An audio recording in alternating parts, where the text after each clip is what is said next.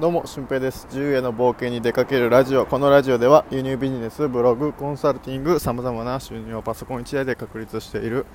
ノマドワーカーの俊平がお送りするラジオで、ノウハウや思考方法についてお話ししています。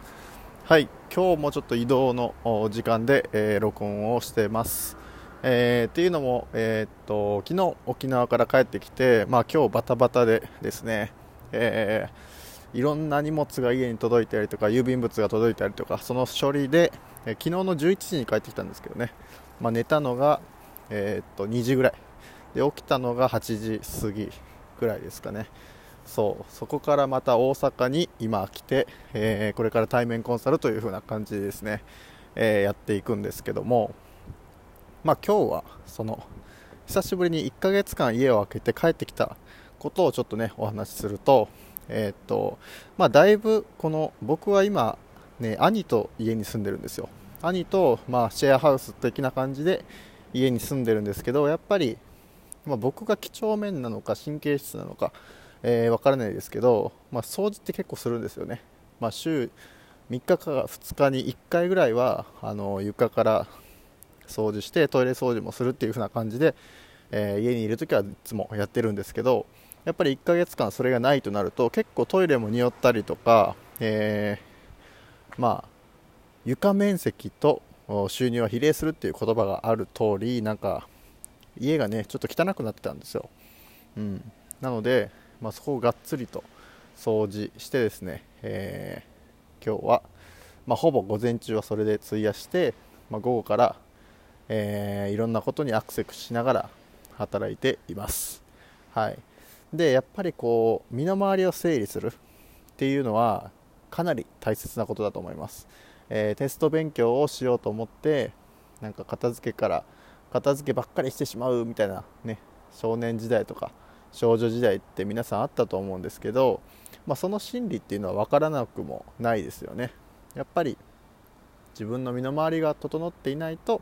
えー、やる気にならないというか気が散るっていう風なことはたくさんあると思うんですよ。僕もえー、普段仕事をするとき、えー、パソコンと携帯と手帳くらいしか机の上に置かずにあとはもう何も置かないようにして仕事をしてるんですよね。でそうするとやっぱり気が散りにくいし、えー、携帯っていうのももうむしろ目に入ってしまうんであれば、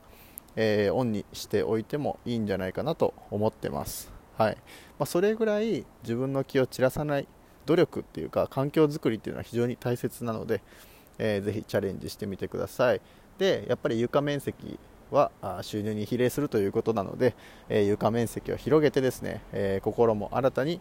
え、やってみてください。で大掃除をねすると不要品っていうのがたくさん断捨離っていう言葉も今あるように、え不要品がたくさん出てくると思うんですけど、まあ、それをヤフオクとかメルカリとかで出品して販売していく。でそうすると小遣い稼ぎみたいになっていくしえー、僕はむしろそこからあのネットで物が売れるっていうこういうふうなことを感覚的に掴んだので、えー、そこから僕の輸入ビジネスは始まっていったんですよね。なのでまあまあ数百円の利益とかは侮らずに、えー、どんどんどんどんね出品してあこうやってネットで物は売れていくんだっていう風な感覚をつかむためにもこの大掃除的な感じでですね、えー、家の不用品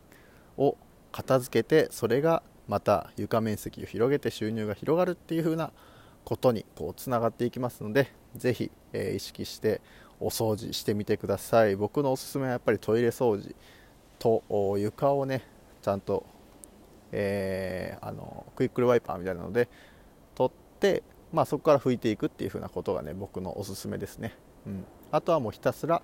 家にあるものあの近藤まりえさんというこんまりさんですね。片付けときめく片付け方法みたいな本を出版されている方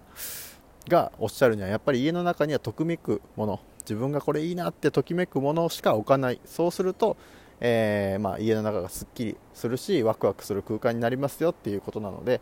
えー、ぜひそちらも合わせて試してみてください。はい。ということで今回は、ま、1ヶ月間家を空けると部屋が汚くなってきた。だから大掃除をしようというふうなお話です。はい、でまあえー、でもねやっぱり仕事しないといけないんですよね。明日明後日か。明後日また東京に行くので、まあ、それまでに神戸でできることっていうのを全部完了させて東京に向かおうと思います。はい。今から大阪での対面コンサルをしていきます。ということで